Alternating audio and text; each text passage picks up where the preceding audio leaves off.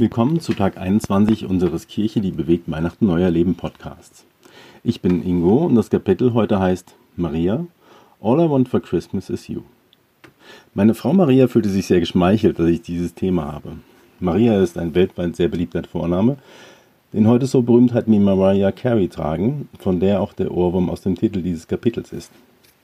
Der Grund, warum der Name auch heute immer noch so beliebt ist, liegt an einer jungen, unscheinbaren Frau, die von Gott dazu berufen wurde, seinen Sohn zu gebären. Dabei schien sie wegen ihrer Armut, ihres Alters und ihrer gesellschaftlichen Stellung aus damaliger Zeit als völlig ungeeignet für eine solch wichtige Aufgabe, den Messias zur Welt bringen. Aber durch die Berufung von Gott hat sie sich von einer unbedeutenden Magd, wie es im Lukas-Evangelium steht, zur Berühmtheit und weltweit angebeteten Mutter von Jesus Christus gewandelt. Ausgangspunkt ihrer Geschichte ist eine Begegnung mit einem von Gott gesandten Engel, da ich aus einer Familie komme, wo außer meiner Oma niemand das Christsein gelebt hat, bin ich zwar christlich aufgewachsen, aber ohne lebendigen Glauben. Und auch der größte Teil meiner Freunde sind keine glaubenden Christen. Mittlerweile kenne ich aber auch viele Christen, die sich dazu entschieden haben, ihren Glauben zu leben. Spricht man mit den Menschen, die sich erst später im Leben dazu entschieden haben, Christ zu sein, findet man heraus, dass auch sie eine oder mehrere Begegnungen oder Erlebnisse hatten, die sich nicht rational erklären konnten. Und wenn man sie fragt, seit wann sie Christ sind, dann erhält man die Antwort, damals am 8.10.2002 ist mir Folgendes passiert. Und daraufhin habe ich mich bekehrt. Ich glaube, dass recht viele Menschen solche Erlebnisse in ihrem Leben haben. Aber die Frage ist, wie gehe ich damit um? Das Problem ist, dass Gott uns seinen Segen nicht aufzwingt. Er gibt uns die freie Entscheidung, wie wir damit umgehen. Wenn wir so ein irrationales Erlebnis abtun, als Zufall, Glück oder wir uns irgendwelche anderen rationalen Gründe suchen und uns diese zurechtlegen, entscheiden wir uns dagegen, Gott als real anzunehmen. Wir legen das Erlebnis in eine Schublade und leben unser Leben weiter wie gehabt. Alle weiteren Wunder, die wir vielleicht erleben, kommen dann in die gleiche Schublade und werden abgeheftet als Glück oder Pech gehabt. Und wir leben unser Leben weiter so vor uns hin. Ich kenne viele Menschen um mich, die für sich schon alle Fragen im Leben beantwortet haben. Da ist kein Platz mehr für Gott und für Wunder. Daher nehmen sie Wunder auch nicht mehr als solche wahr und leben ihr Leben weiter so vor sich hin. Mein erstes Erlebnis mit Gottes Liebe hat mich so umgehauen, dass ich mehr davon wollte. Wie im Lied der Toten Hosen, mehr davon. Musste ich immer wieder dran denken und habe mich immer wieder auf die Suche gemacht nach dieser Erfahrung auch wenn ich diese Erfahrung in dem Moment noch nicht mit Gott in Verbindung gebracht habe, sondern nur mit seiner Schöpfung.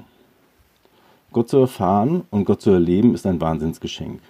Ich glaube, dass wir dieses Geschenk nur als solches wahrnehmen, wenn wir Gott suchen und uns dann auch auf ihn einlassen, egal wie hoch der Preis vielleicht sein mag. Maria hatte auch die Wahl, sich darauf einzulassen oder es abzulehnen. Sie hätte mit Zweifel oder Unglaube reagieren können. Immerhin war diese Offenbarung des Engels zum einen völlig irrational und zum anderen für eine Frau in ihrem Stand nicht ungefährlich. Sie hätte von Josef verstoßen werden können und hätte ihr restliches Leben als Bettlerin oder Prostituierte leben müssen, wie es für uneheliche schwangere Frauen damals üblich war.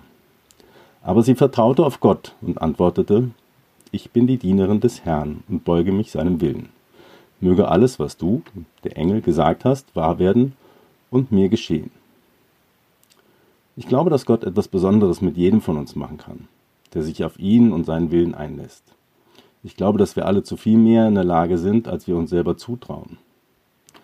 Ich mache seit vielen Jahren Taekwondo und erinnere mich noch an die Zeit, wo ich angefangen habe als Weißgurt. Damals waren Schwarzgurte für mich wie Heilige. Ich war fasziniert davon, was sie alles können und welche Kraft und Ausdauer sie haben und dass sie Bretter und Steine kaputt machen, wo ich mir gedacht habe, das geht gar nicht. Sowas kann ich nie. Der Spruch meines Trainers war immer, auch du wirst Dinge tun können, die du dir jetzt nicht zutraust. Wenn du dabei bleibst und trainierst, aber ohne Vertrauen und Unterstützung vom Trainer sieht man es als Weißgurt selber nicht und gibt vielleicht auf und lebt sein Leben einfach so weiter. Aber auch die Schwarzgurte haben als Weißgurte angefangen. Und bevor sie Steine mit ihrer Hand zerschlagen konnten, haben sie Probleme gehabt, die einfachsten Übungen des Trainers nachzumachen. Aber sie haben nicht aufgegeben und haben ihrem Trainer vertraut. Auch Gott spricht uns zu und sagt uns, dass wir zu großem fähig sind.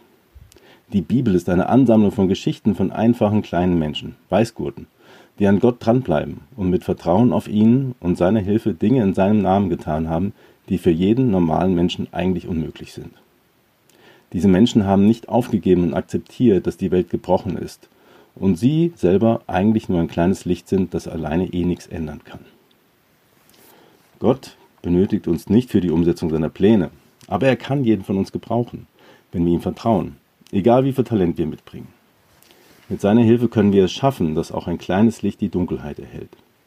Wenn wir darauf vertrauen, dass der Zustand, wie wir die Welt sehen, gebrochen und düster, und wie wir uns selber sehen, als schwache und hilflose kleine Lichter, dass dies nicht der Zustand ist, den Gott so geplant hat, sondern dass er mit der Welt und mit uns viel mehr und viel Besseres vorhat. Wenn wir darauf vertrauen, dann kann er uns zu großem berufen, wie er es einst mit Maria getan hat. Wenn wir bereit sind, ihm zu vertrauen, unser Herz öffnen für seine Liebe und seinem Ruf folgen, kann er für jeden von uns gebrauchen. Und ich glaube, tief in unserem Herzen wollen wir Menschen das Gefühl haben, gebraucht zu werden. Fehlt dieses Gefühl, wird unser Leben fad und leer. Und wir verschwenden unsere wertvolle Zeit auf dieser Erde mit unfassbar unwichtigen Dingen und führen einen Lebensstil fern von Gott, seiner Liebe, seiner Kraft und allem, was unser Leben wirklich erfüllt und ihm einen Sinn richtig und richtigen Sinn gibt. Gott möchte aber, dass unser Leben gelingt und dass wir mit ihm gemeinsam Geschichte schreiben.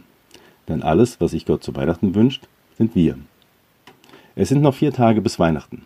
Heute ist ein guter Tag, um Glaube als Lebensstil zu begreifen. Wir wollen gemeinsam Weihnachten neu erleben.